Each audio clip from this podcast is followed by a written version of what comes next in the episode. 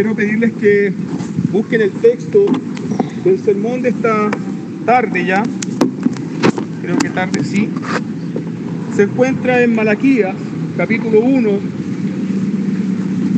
verso 6. Malaquías 1, 6.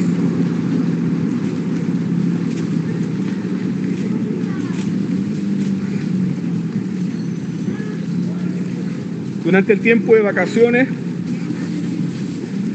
no dejó de dar vuelta a mi corazón en este tema. Y es el temor a Dios. Por eso el título de este sermón es ¿Dónde está mi temor? ¿Dónde está mi temor?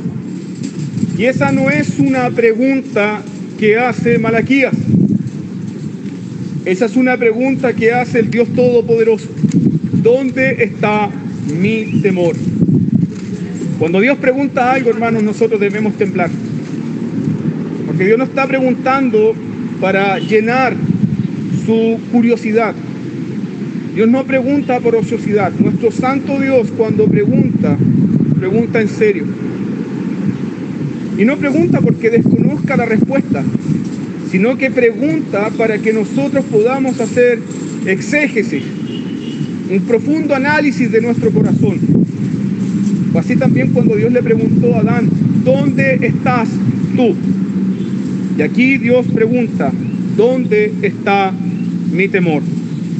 Vamos al pasaje de Malaquías capítulo 1, el último de los profetas, con quien se cierra el Antiguo Testamento en nuestra versión Septuaginta traducida. Malaquías capítulo 1, verso 6. Iglesia Presbiteriana, Pacto de Cristo, esta es la palabra del Señor. El Hijo honra al Padre y el siervo a su Señor. Si pues yo soy Padre, ¿dónde está mi honra? Y si yo soy Señor, ¿dónde está mi temor? Dice Jehová de los ejércitos a vosotros, oh sacerdotes, que menospreciáis mi nombre. Y dicen, ¿en qué hemos menospreciado tu nombre? Amén. Tengamos un momento de oración y de rogar al Señor que Él tome nuestras mentes y nuestros corazones y nos sumerja en su bendita palabra para edificación nuestra. Oremos, amados hermanos.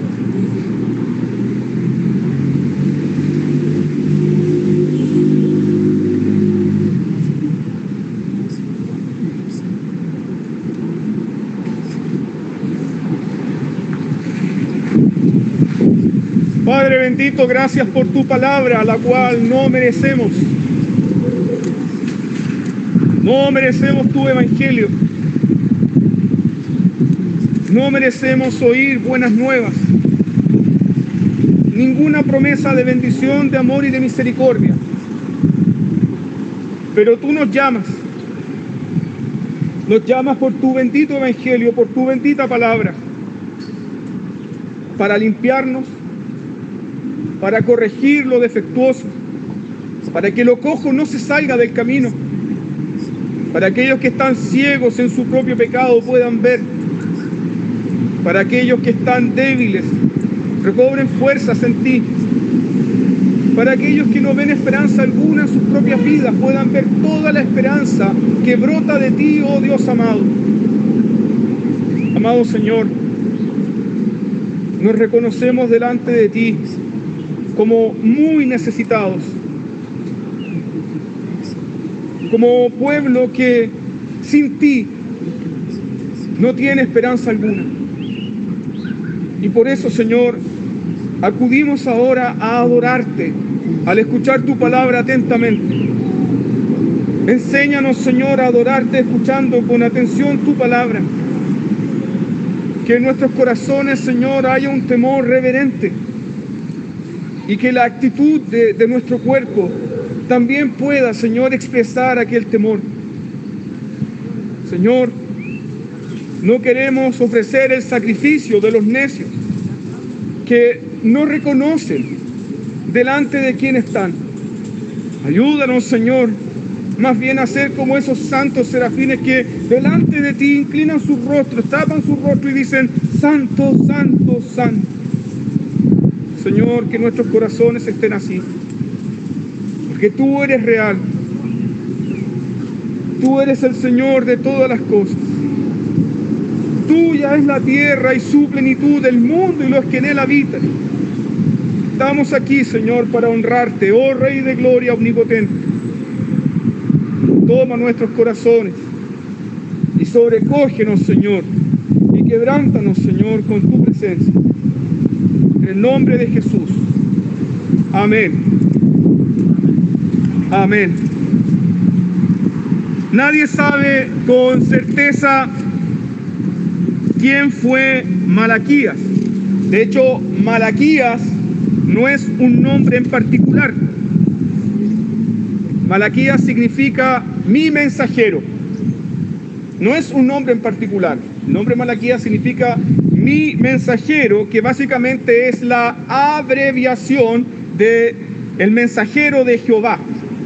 Y ese es el nombre clave en este pasaje y en este libro en su totalidad, el mensajero de Jehová. Y lo que inmediatamente podemos entender acá, que el profeta Malaquías, el mensajero de Jehová, no está interesado en llamar la atención sobre su persona. Él no está interesado en que el pueblo de Israel conozca quién es el mensajero, sino más bien él centra toda su atención en lo que Dios tiene que decir a Israel. ¿Qué es lo que Dios tiene que decir a Israel?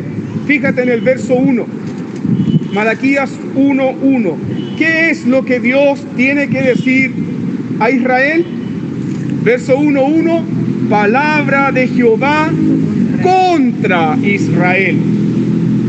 Entonces Malaquías no se pone por sobre los israelitas. Él dice, yo soy el mensajero del Señor, pero el mensaje también es para mí, porque yo soy también miembro del pueblo de Israel. Qué gran contraste con los ministros de hoy, que usando el Evangelio se promocionan a sí mismos. Eso es parte de lo que vivimos hoy día como mundo cristiano. Hay una especie de farándula desvergonzada, donde el nombre de Dios es usado incluso para traer popularidad a los hombres. Pero acá vemos a este santo varón, un hombre de Dios, que tiene una palabra de Dios en su corazón.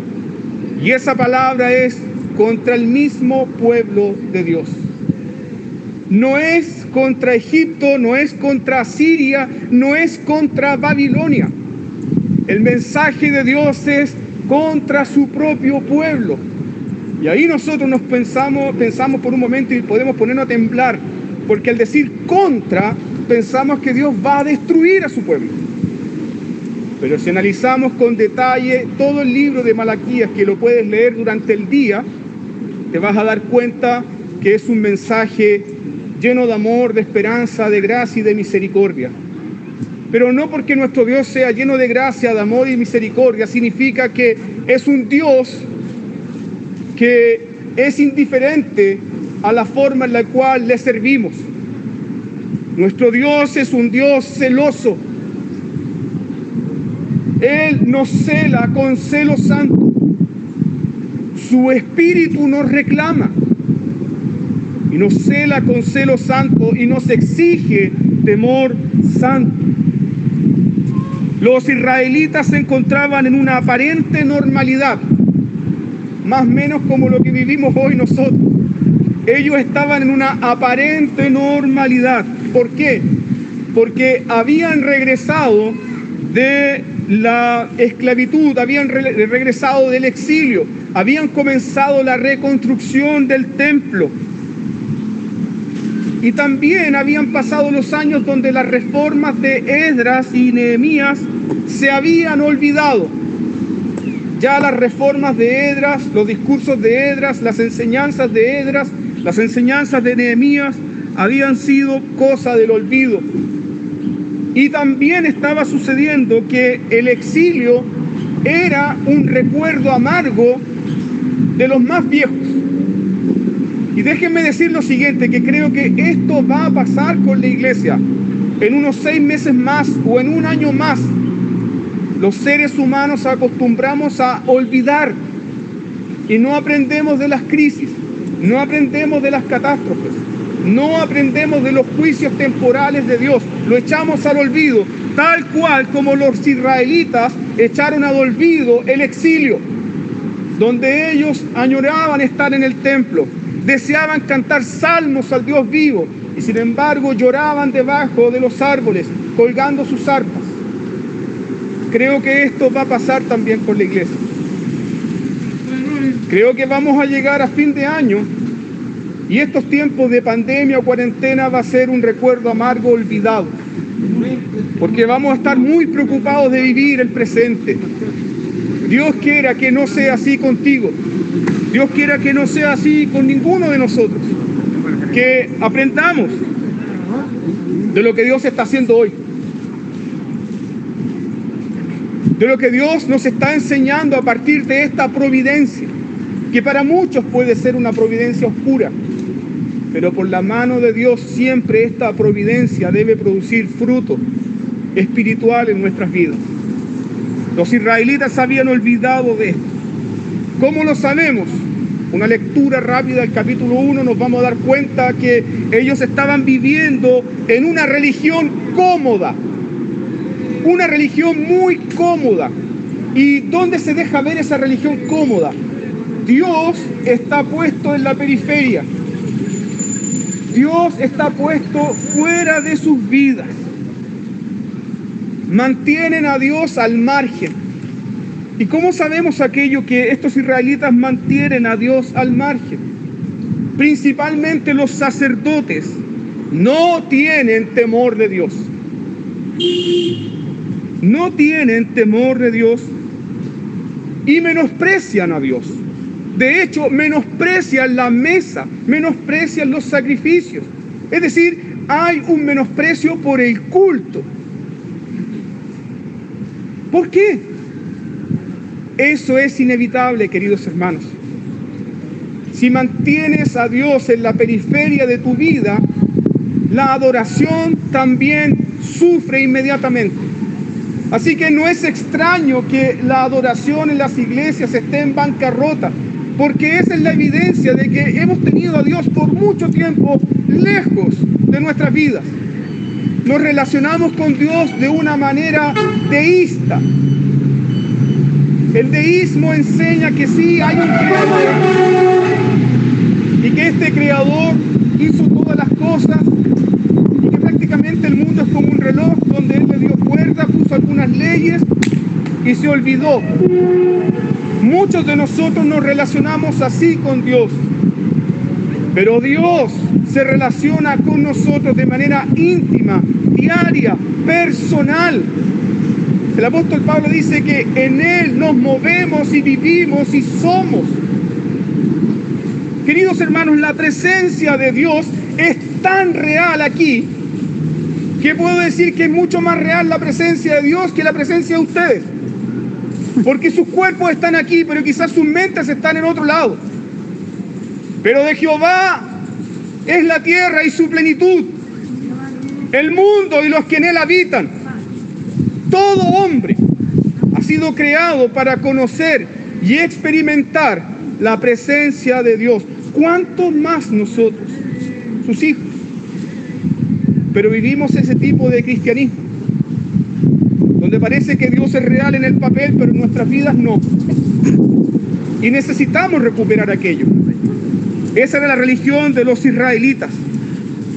Una religión que menosprecia el nombre de Dios, pero también una religión que menosprecia las cosas santas, las cosas santas del templo, el culto, las ofrendas, las oraciones, la dedicación, la alabanza, son tratados con total indignidad. Dios es menospreciado. ¿Cómo sabemos que Dios es menospreciado? El pueblo se está emparentando con incrédulos. Hay matrimonios con incrédulos en el pasaje, lo vemos. Y luego más adelante en los capítulos siguientes vemos que hay separación, hay un quebrantamiento del pacto matrimonial. Y ese es un síntoma que también está en la iglesia. Los, divorcios se han multiplicado. A tal punto que la iglesia ya no tiene un mensaje a través del matrimonio de que Cristo ama a su iglesia y que está comprometido con su esposa, sino que los matrimonios de las iglesias dan el mensaje de que Cristo es un adúltero.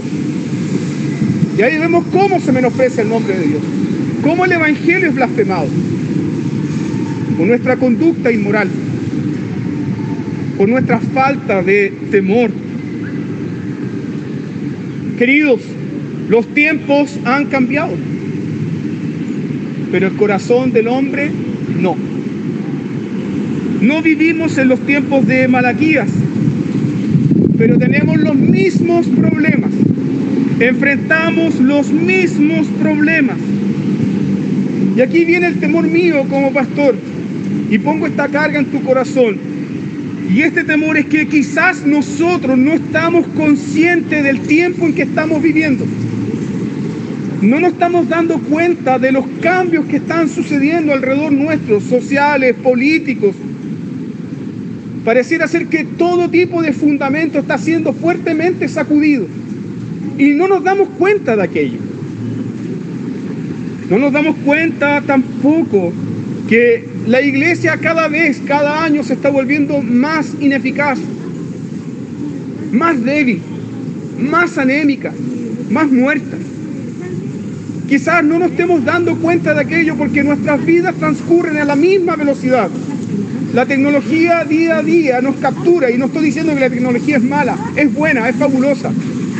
Pero la tecnología nos captura día a día para vivir una especie de normalidad en nuestra mente y en nuestro corazón. Pero estamos lejos de Dios. Eso es lo que podemos aprender acá de este libro. Podemos darnos cuenta entonces que si no estamos conscientes de los tiempos en que estamos viviendo, los historiadores de la iglesia van a decir de esta generación que esta generación fue la que menospreció a Dios. Si Dios no envía un gran avivamiento a nuestras vidas, a su amada iglesia, todos nosotros quedaremos registrados en la historia como la generación más impía, como la generación que menospreció a Dios, que teniéndolo todo, le volvió la espalda a Dios.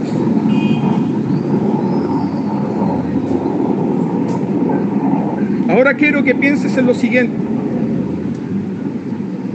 ¿Cómo Dios llama a un pueblo que le menosprecia?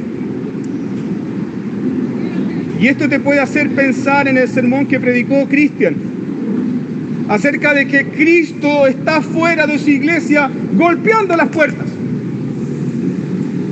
Y ahí tú puedes ver, ¿cierto?, la indiferencia, el menosprecio, el olvido, la mortalidad espiritual de la iglesia Odisea, pero puedes ver todo el corazón de Dios inflamado en misericordia en la persona de Cristo golpeando. Ahí nosotros tenemos a un rey que está llamando, a un rey que está suplicando, díganme, ¿dónde podemos encontrar algo así? Y aquí vemos a Dios que está llamando. Y Dios llama a aquellos que viven indiferentes de Él. Dios llama a aquellos que le menosprecian. Dios llama a aquellos que menosprecian el culto. ¿Cómo Dios les llama? Fíjense por favor en el verso 2. Verso 2. ¿Qué dice el profeta? ¿Cómo Dios llama a los que le menosprecian? Yo te he amado. Yo te he amado. ¿Cómo comienza Dios llamando a los que menosprecian su nombre, a los que menosprecian su mesa, a los que menosprecian su culto? ¿Cómo les llama? Yo te he amado. Yo te amo. Lo normal en nosotros es que si alguien nos menosprecia, nosotros nos olvidamos de esa persona. Pero Dios no olvida. Dios no olvida. Dios comienza recordándole a su pueblo quién es Él. ¿Quién es Él? Y cómo les ama. Eso es lo que Dios hace.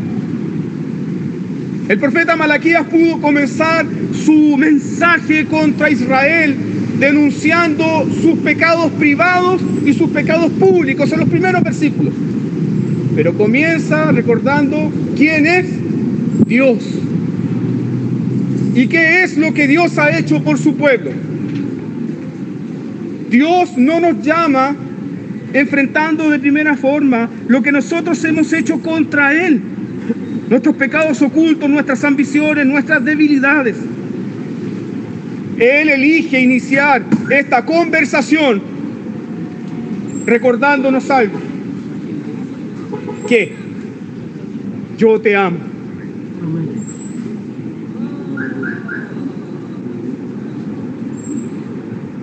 Yo te amo.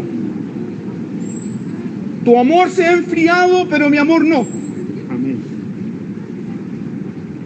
Tú llegaste con un corazón seco, vacío, con debilidades, viviendo incluso en un ateísmo práctico, pero yo no me he olvidado de ti. Yo te amo. Así es como Dios derrite nuestros corazones. Así es como Dios no- nos hace bajar la guardia. Así es como Dios hace pedazo nuestra autojusticia. ¿Tú te crees bueno? ¿Tú te crees bueno porque vas al culto? ¿Tú te crees piadoso porque estás pensando en mí? Mira, yo conozco todo acerca de ti. Yo te amo. Eso es lo que Dios dice. ¿Qué podemos aprender acá? Que el amor de Dios por su pueblo es un amor continuo, es un amor inmutable. Tu corazón y mi corazón se puede marchitar, tu corazón y mi corazón se puede enfriar. Podemos olvidar de Dios, pero Dios no olvida. ¿Por qué? Jeremías 31.3 nos dice que con amor eterno Él nos ha amado. Por lo tanto, ha prolongado su misericordia. Dios te ama. Dios nos ama. Amén. Israel se olvidó de Dios, Israel endureció su corazón. ¿Qué hizo Dios? Dios los envió al cautiverio, Dios los envió al exilio. ¿Se olvidó de ellos? No. Es más, Oseas dice que las entrañas de Dios, hablando en sentido figurado, se revolvían, se inflamaba toda su compasión. Y por esa compasión Dios no olvida a su pueblo y los trae de vuelta a Israel. Y les da la promesa que vendrá el Mesías, que vendrá el libertador, que vendrá el Rey de Gloria. Sin embargo, los israelitas aquí se han olvidado del amor de Dios. Y ellos preguntan, ¿en qué nos has amado? Hermanos, no te asombres porque esa es tu condición. No nos asombremos porque muchas veces nosotros decimos, ¿y en qué me ama Dios? Si Dios me amara, no permitiría estas circunstancias en mi vida. Si Dios me amara, me evitaría el sufrimiento. Si Dios me amara, estaría preocupado por mi prosperidad. Así estos israelitas se refieren a Dios. ¿Cuál es el problema acá? ¿Cuál es la raíz del problema de Israel? Ya lo vamos viendo. La raíz del problema de Israel es un olvido del amor de Dios. Es una falta de conciencia profunda del amor de Dios. Por eso tenemos el Salmo 103. Bendice alma mía Jehová y no olvides, no olvides. Es un mandamiento, tan mandamiento como los diez mandamientos de Éxodo 20. No olvides, que no debes olvidar? Que Dios te ama. No olvides ninguno de los beneficios de Dios sobre tu vida. ¿Qué ocurre entonces cuando nos olvidamos de Dios? Ignoramos sistemáticamente el amor de Dios, su bondad, su misericordia. Hermanos, esto es lo que sucede. Nos convertimos en gente hipócrita. Nos convertimos en gente cínica. Nos convertimos en cristianos nominales.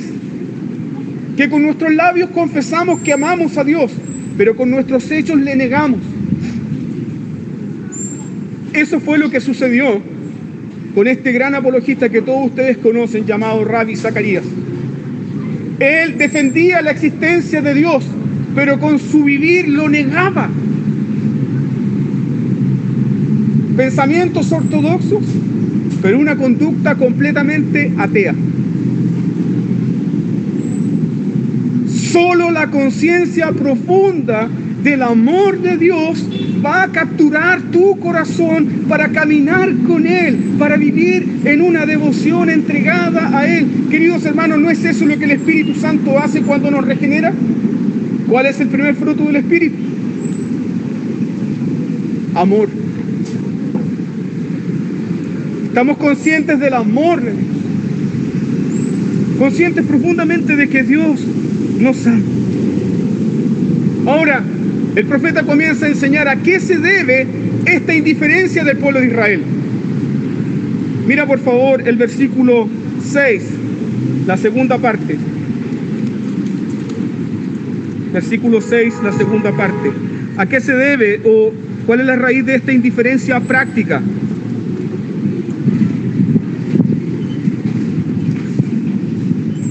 A vosotros, oh sacerdotes, que menospreciáis mi nombre ¿A qué se debe esta indiferencia práctica? Al menosprecio de parte de los ministros por el nombre de Dios. Dios pregunta, el Hijo honra al Padre y el siervo a su Señor. Luego Dios dice, ¿dónde está mi honra? ¿Dónde está mi temor? La primera relación que implica, cuando Dios dice, el Hijo honra al Padre, esa primera relación, ¿qué implica? ¿Qué está demandando Dios? El afecto. Los más puros afectos que un hijo puede tener para un padre. Y Dios dice, si yo soy tu padre, ¿dónde están tus afectos? ¿Te das cuenta? Que la iglesia tiene de todo, pero no tiene afectos encendidos por Dios. Eso debe partir nuestros corazones, hermanos.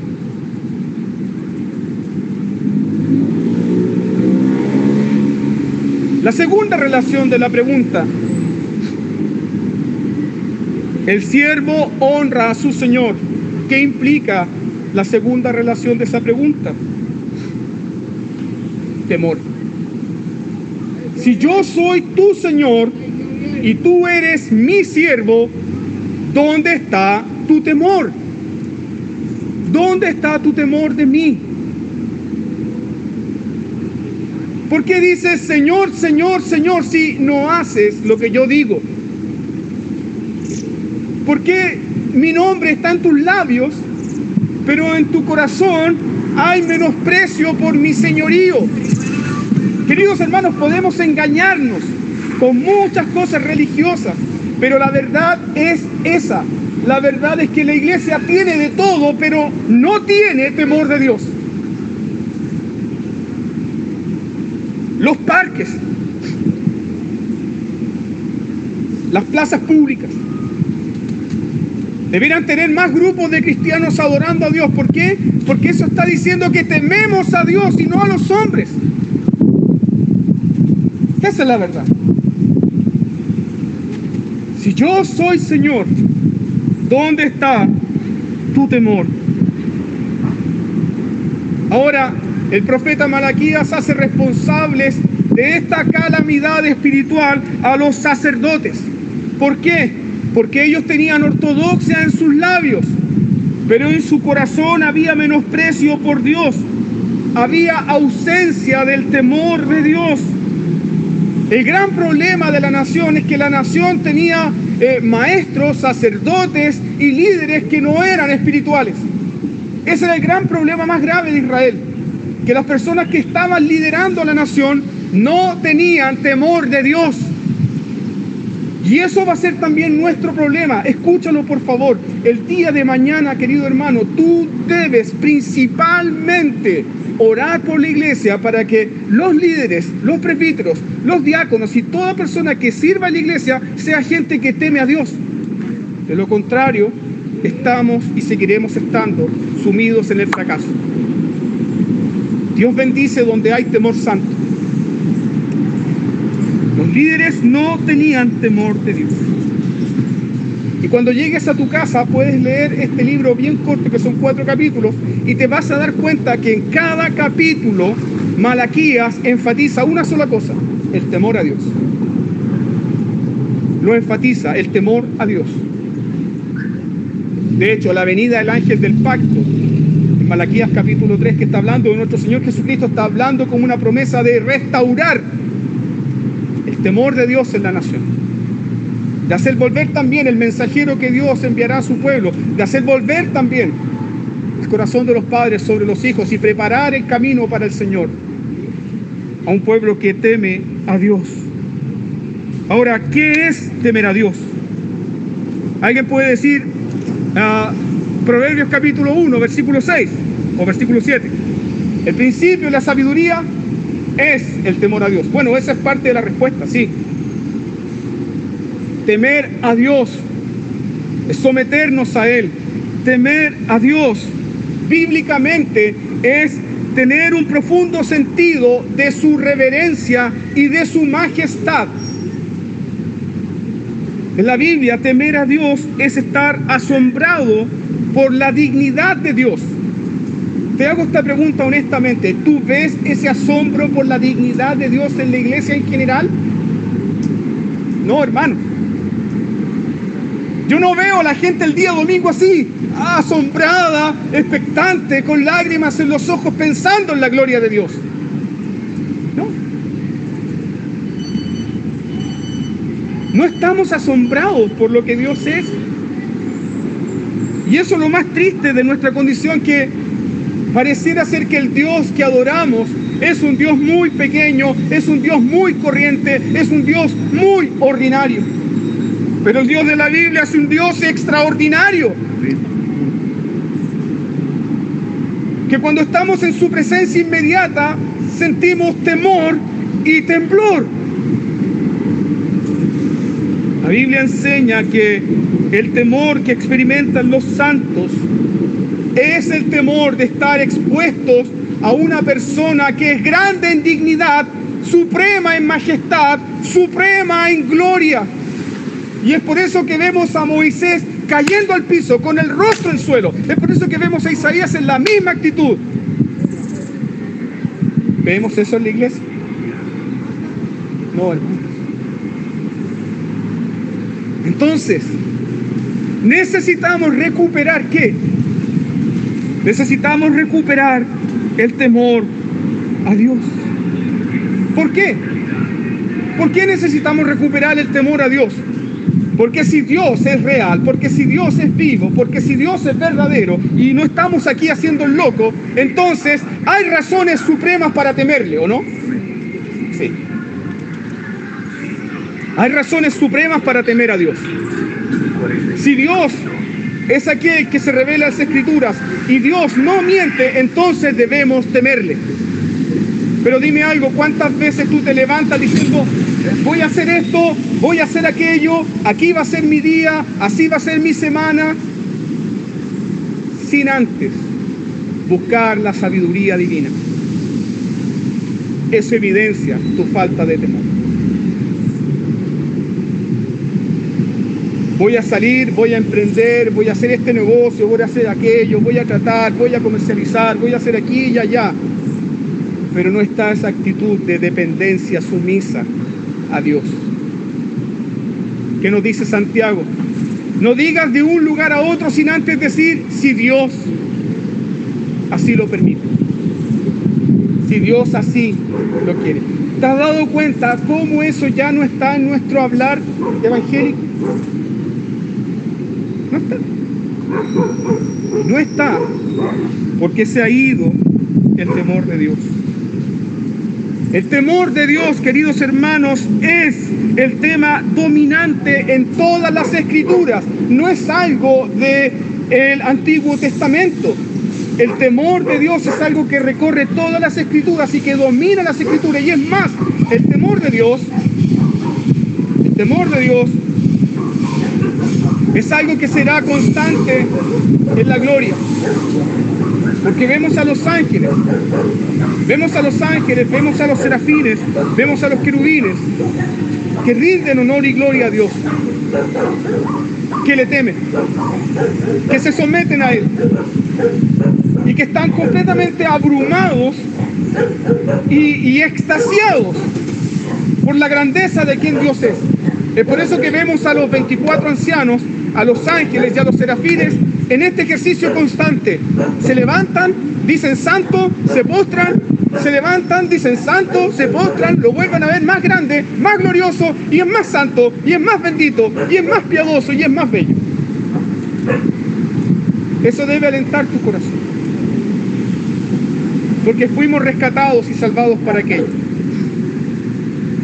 El temor de Dios, amados hermanos, era la característica principal de los tiempos de la reforma protestante y los grandes avivamientos. En los tiempos de la reforma y los grandes avivamientos, a la gente piadosa, ¿cómo se le decía? Este hombre, esta mujer, es alguien que teme a Dios, ¿cierto? El hermano es temeroso de Dios. La hermana es temerosa de Dios. Hoy día eso ya no está es triste. Es muy triste porque el Nuevo Testamento también nos enseña que la marca distintiva de una iglesia bendecida por Dios es una iglesia que crece en el temor de Dios. Ojo con eso. Nosotros pensamos que una iglesia bendecida es una iglesia que crece en número. Y por supuesto que muchas veces cuando Dios bendice una iglesia va a crecer en número. Pero una iglesia bendecida por Dios no pone su foco, su atención en el número, su instalación, su poder económico, sino en una sola cosa. Es una iglesia que teme a Dios. Doce hombres que temían a Dios pusieron el mundo de cabeza. Y eso decía John Wesley. Decían, denme dos hombres que no teman a nadie más que a Dios y voy a evangelizar el mundo. Hoy día las iglesias están llenas de gente, pero no hay temor de Dios. Lo necesitamos. El temor a Dios, amados hermanos, es la marca distintiva entre una iglesia viva y una iglesia muerta. No te equivoques en eso. ¿Cuál es la respuesta de los regenerados cuando escuchan el Evangelio? Puedes ir a Hechos capítulo 5, versículo 5, donde sucedió el evento de Ananías y Zafira. Y cuando sucedió eso y cuando el apóstol Pedro expuso ahí el Evangelio en forma de juicio, la respuesta cuál fue? Vino gran temor sobre todos los que oyeron estas cosas. La respuesta de los que oyen el Evangelio cuando hay temor de Dios es más temor, más reverencia. Hechos capítulo 5, versículo 11, dice, sobrevino gran temor sobre toda la iglesia. Luego Hechos capítulo 9, versículo 31, después de la conversión de Pablo, en el verso 31, Hechos dice, entonces las iglesias de toda Judea y Galilea tuvieron paz y fueron edificadas, andando en el temor del Señor y en la consolación del Espíritu Santo. Se multiplicaron. Es decir, hubo consolación, hubo crecimiento de la iglesia. ¿Por qué? ¿Cuál factor determinante? El temor a Dios. ¿Quieres crecer en la vida cristiana? Amén. ¿Quieres que tu iglesia crezca? Amén, Señor. El temor a Dios. Temor a Dios. ¿Dónde está mi temor? Dice el Señor. Si lees por favor Romanos capítulo 3, versículo 18, te vas a dar cuenta de cuál es la marca de un mundo que odia a Dios. ¿Cuál es? No hay temor de Dios delante de sus ojos. No hay temor de Dios. Pero ¿cuál es la marca, la evidencia profunda de los redimidos? Aún en la gloria que cantan los redimidos. Grande y maravillosas son tus obras, Señor Dios Todopoderoso. ¿Quién no te temerá? Pues solo tú eres santo. Amén. Nuestro Dios es único, es sin igual, es sin comparación, es glorioso, es bello y por eso le tememos. El mundo no tiene eso. Temer a Dios, amado hermano, no es una opción para cristianos más maduros. No es una opción para cristianos que quieren ser pastores, que quieren ser oficiales, que quieren ser líderes en la iglesia. El temor a Dios es propio de los que han nacido de nuevo. Si no hay temor de Dios en nuestras vidas, entonces no hay vida espiritual. Es así de simple. No hay vida espiritual. De hecho, ve por favor a Jeremías capítulo 32, versículo 40. Te vas a dar cuenta en Jeremías 32, 40 que la marca de estar en el nuevo pacto es tener el temor de Dios en tu corazón. Voy a poner mi temor en sus corazones. ¿Para qué? Para que no se aparten de mí. Para que no se aparten de mí.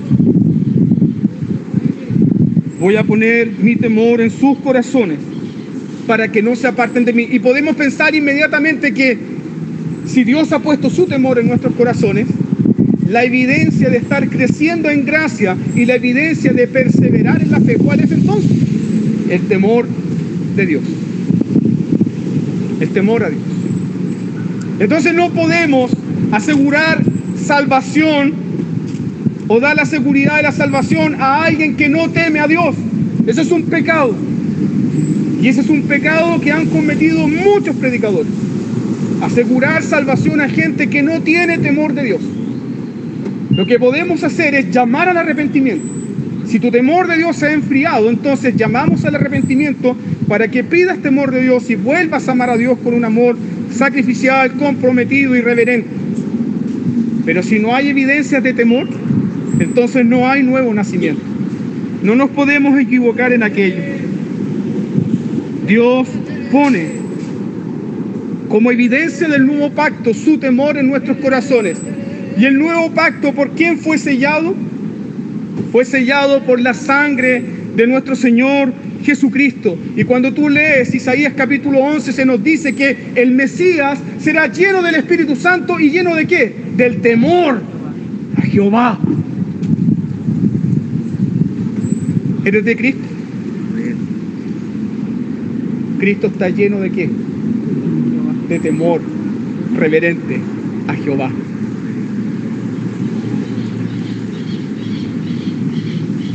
¿Estás bajo el pacto? ¿Estás incluido en el nuevo pacto? ¿Crees en el nuevo pacto? La evidencia de estar en el nuevo pacto es temor de Dios. Si no hay temor, entonces estamos bajo nuestros pecados, estamos bajo la ira de Dios y estamos bajo condenación. ¿Qué es temor entonces? Conducirnos diariamente con el pensamiento que esta no es nuestra tierra y nuestra ciudad permanente Caminamos como Abraham, saludando la ciudad por venir y elevando nuestros corazones al Dios vivo y verdadero. Y en todo nuestro peregrinaje Nos encomendamos al momento de abrir los ojos y cerrar los ojos al Dios vivo. Eso es temor de Dios. Declarar con nuestra vida que Dios es nuestra prioridad. Que Él es el Señor de nuestras vidas. ¿Qué enseñó Jesucristo con respecto al temor? Jesús vino para eliminar el temor de Dios. Porque hay gente que entiende la Biblia así. Antiguo Testamento es un Dios de temor, de espanto, de ira, de juicio. Nuevo Testamento, un Dios de amor, de gracia y misericordia. En el Antiguo es malo, en el Nuevo se puso bueno. Pero vemos que Jesús vino y se encarnó para cumplir el temor de Dios. ¿Y qué le dijo Jesús a sus discípulos respecto al temor de Dios? Mira por favor Mateo 10, 28. ¿Qué dice Mateo 10, 28? No teman, no teman a los que matan el cuerpo, mas el alma no pueden matar. No teman a los que matan el cuerpo, mas el alma no la pueden matar teman más bien aquel que puede destruir el alma y el cuerpo en el infierno. Es decir, Jesús clavó esta enseñanza en el pecho de sus discípulos para que ellos vivieran en un temor constante y reverente de Dios. Y es por eso que Hebreos 10:31 nos dice que horrenda cosa es caer en manos de un Dios vivo. Horrenda cosa es caer en manos de un Dios vivo.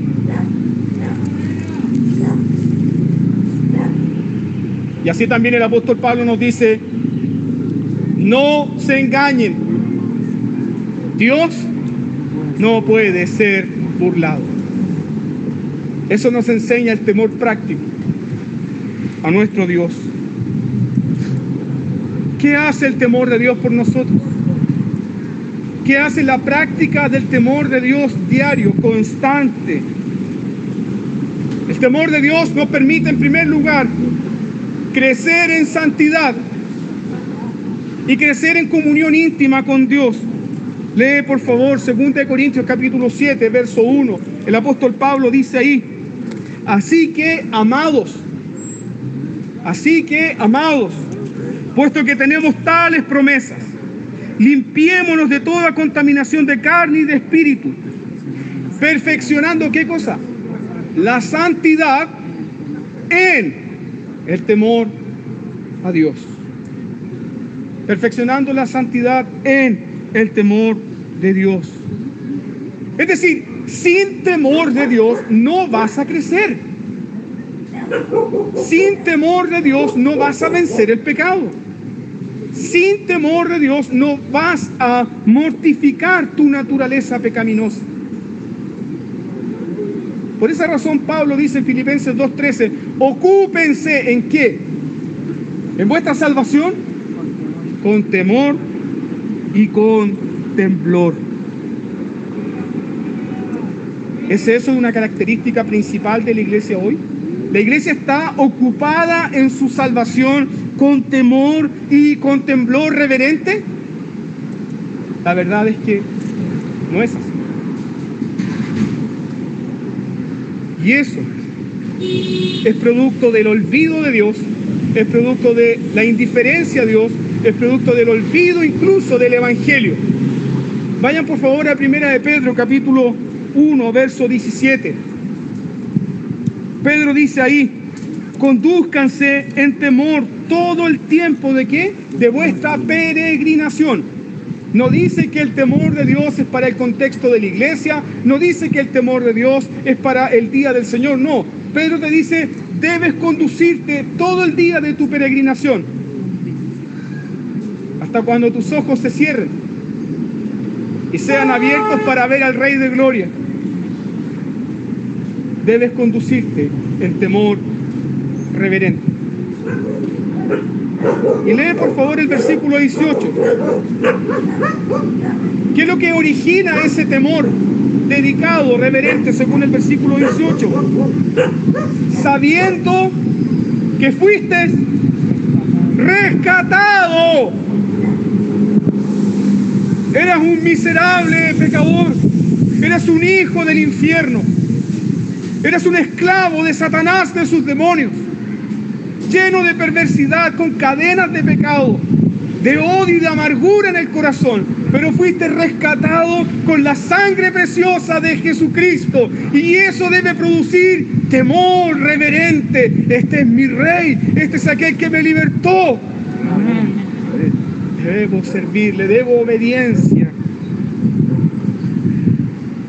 Entonces, si comprendemos bien el Evangelio, no debe haber ningún momento en nuestras vidas, bajo ninguna circunstancia, en que nos conduzcamos sin el temor de Dios.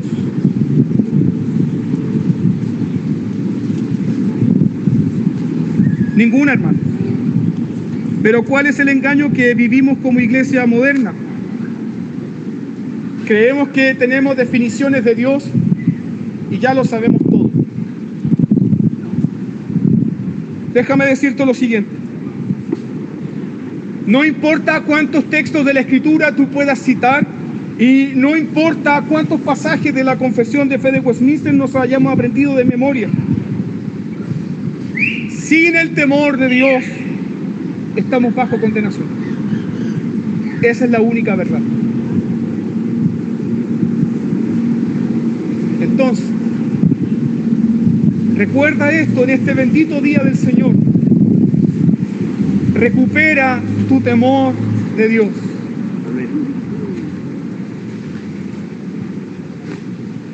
Porque el temor de Dios te va a hacer más consciente de que caminas delante de Él. ¿Cuántas veces le ha pasado que manejando o haciendo los quehaceres o estando en el metro ha venido un pensamiento de la gloria de Dios y el temor de Dios te ha sobrecogido y la presencia de Dios ha sido real ahí en ese momento, tal punto de temblar. Dios quiere que vivamos así todos nuestros días, con un temor reverente. Si decimos que somos reformados, presbiterianos, Corán Deo debe ser una realidad en nuestras vidas. Estamos delante de Dios, delante del rostro de Dios. Vivimos para su gloria. Le tememos a Él antes que el Estado. Le tememos a Él antes que el hombre. Porque Él nos ha comprado con su sangre. Él nos ha redimido. Necesitamos recuperar el temor de Dios. ¿Sabes por qué? ¿Sabes por qué? Para que en la iglesia vuelva a ver ese clamor que hubo en Jacob. ¡Cuán terrible es este lugar! ¡Cuán terrible es este lugar! No es otra cosa que casa de Dios, puerta del cielo. Cuando la iglesia está llena del temor de Dios, los hombres entran a esas congregaciones y aunque sean congregaciones muy pobres, el temor de Dios ahí es evidente. Eso fue lo que sucedió conmigo. Yo llegué a una iglesia, hermano Darío debe haber conocido congregaciones donde el piso era tierra de color y las vigas eran vigas a la vista, pero palo. Y las bancas eran palos. Pero ahí estaba la gloria de Dios. Yo llegué a ese lugar cargado de pecado, cargado de rebelión, de maldad, blasfemando. Y el predicador estaba hablando lleno del Espíritu Santo, estaba hablando de la elección incondicional. Yo no conocía nada de esas doctrinas, pero el temor de Dios estaba ahí. Y yo caí de rodillas. Y yo dije, perdóname Señor porque soy pecador. Hoy día hay grandes templos, butacas, aire acondicionado, púlpitos de roble, pero no está el temor de Dios. Y eso, mis queridos, lo necesitamos recuperar como iglesia. Amén. Lo necesitamos urgentemente. Que el mundo vea que nosotros tememos a Dios. Porque Él es real. Un grupo de hermanos estaban predicando en la costa de Quintero. Hermanas piadosas. Y estas hermanas estaban hablando de la sangre de Cristo, que limpia al pecador. Y unos hombres borrachos ahí, en una embarcación, le gritaron, con la sangre de Cristo me hago prieta. Y la mujer en un momento de temor dijo, sí, y con tu bote las vas a coser. Y de un momento a otro esa embarcación estalló y se quemó. Un pastor cuenta que en el gran incendio de Chicago muchas casas se quemaron, pero el fuego saltó una casa en particular y siguió consumiendo la casa del lado. Y todos los vecinos llegaron a esa casa a increpar al dueño de casa. ¿Por qué tu casa no se quemó? ¿Por qué todos estamos en la ruina, en ceniza y en miseria? Y el hombre salió de ese lugar y dijo, porque en este lugar se honra a Dios, se teme a Dios, porque aquí alabamos el nombre de Dios. Teme a Dios. El mundo te va a fallar, los hombres te van a traicionar. Teme a Dios. Tu temor santo sea para Él, tu dedicación sea para Él. Hay tres elementos que necesitamos recordar para crecer en el temor de Dios. Número uno, necesitamos recuperar un entendimiento grande, majestuoso del carácter de Dios. Esos son los grandes problemas de la iglesia. La iglesia es ignorante de quién es Dios, es ignorante, hermano. Pablo dice que para vergüenza de los corintios les decía que ellos eran ignorantes de quién Dios es. Y eso es lo que sucede con la iglesia hoy. Pues el cual es el cántico de los redimidos. ¿Quién no te temerá, oh Señor? Porque solo tú eres santo. En segundo lugar, necesitamos un sentido sensible. Escuche bien esto, un sentido sensible de la presencia de Dios.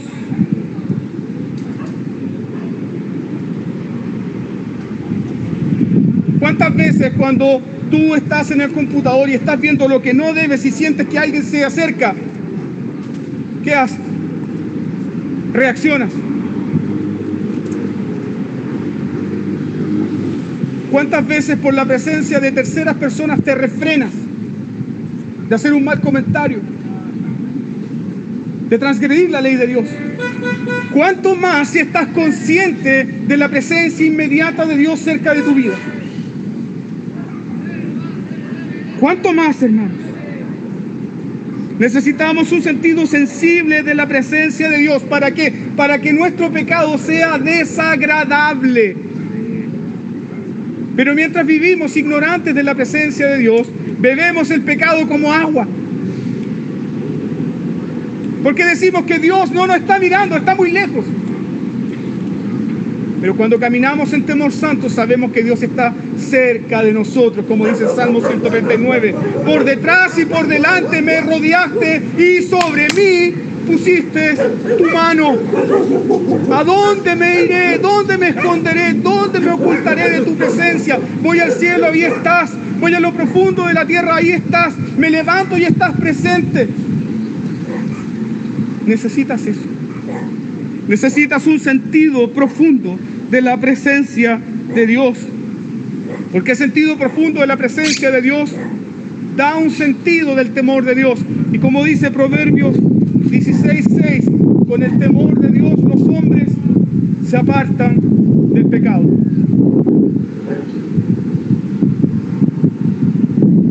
Amados hermanos, podemos tener todas las definiciones doctrinales correctas, pero sin la experiencia diaria, práctica de la presencia de Dios, vamos a crecer en desobediencia, vamos a crecer en una especie de ateísmo. Eso fue lo que sucedió con los sacerdotes hijos de Eli. Ellos eran ministros del culto en el tabernáculo. Ellos manejaban todas las leyes del Levítico. Pero ¿cuál era la práctica que ellos tenían? En el mismo tabernáculo adulteraban. En el mismo tabernáculo menospreciaban el nombre de Dios. Negaban la existencia de Dios con su conducta. Todos estamos de acuerdo que Abraham es el prototipo del creyente justificado por la fe en el Antiguo Testamento. Y cuando Dios se acerca a Abraham, Dios le dice, yo soy el Dios Todopoderoso, camina delante de mí. ¿Qué significa eso? Abraham, quiero que vivas consciente que yo puse mis ojos sobre ti. ¿Caminas así con Dios? ¿Caminas así? ¿Cuál fue la experiencia del temor de Dios en José? Escucha bien por favor esto, hermano. José estaba solo con una mujer que no correspondía. José tenía todo para fornicar, adulterar, y nadie lo iba a saber. Pero la experiencia de la presencia de Dios en José, ¿cuál fue? Temo a Dios. ¿Cómo voy a pecar contra Jehová? Temo a Dios. Es decir, el temor de Dios en José le hizo preferir la, la cárcel antes que la cama de la mujer de Potifar. El temor de Dios en nosotros nos hace ver la presencia de Cristo como más deleitosa que la presencia del pecado. Cristo es más deleitoso. Su gracia es más grande, su consuelo es más profundo. La experiencia de su amor es más rica. En tercer lugar, para recuperar nuestro temor de Dios, necesitamos una conciencia constante de que somos siervos de Dios. Donde tú te encuentres, donde nos encontremos, debemos saber, debemos reconocer que Dios siempre es nuestra prioridad, que Él es nuestro Señor y nosotros somos sus siervos. Sin esto, vamos a escuchar la queja de Dios. ¿Dónde está mi honra? ¿Dónde está mi temor? Finalmente, hermanos,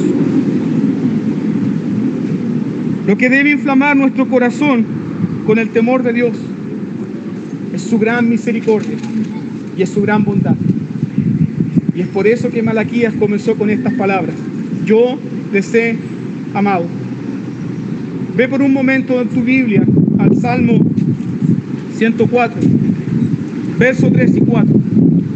Salmo 104, verso 3 y 4.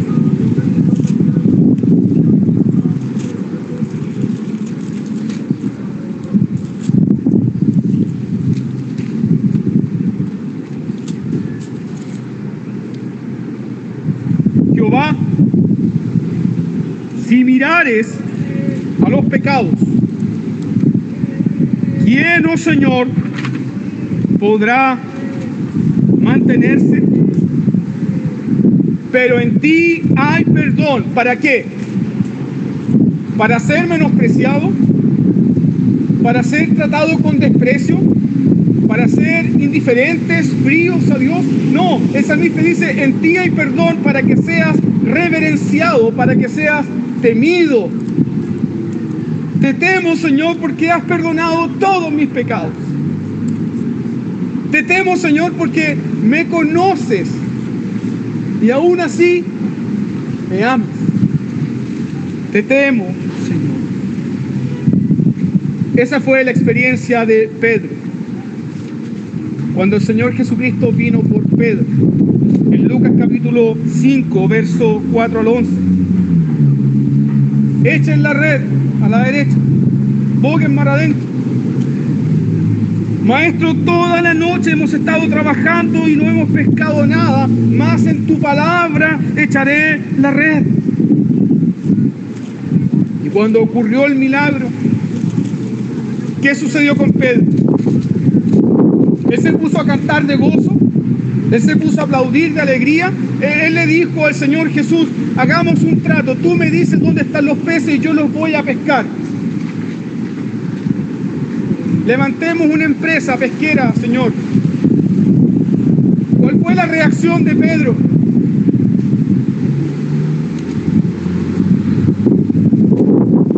Pedro cayó de rodillas. Ese hombre duro, ese hombre duro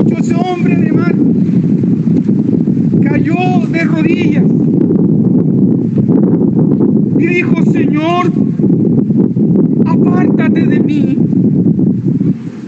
que soy un pecador. Inmediatamente tuvo una conciencia profunda de su indignidad.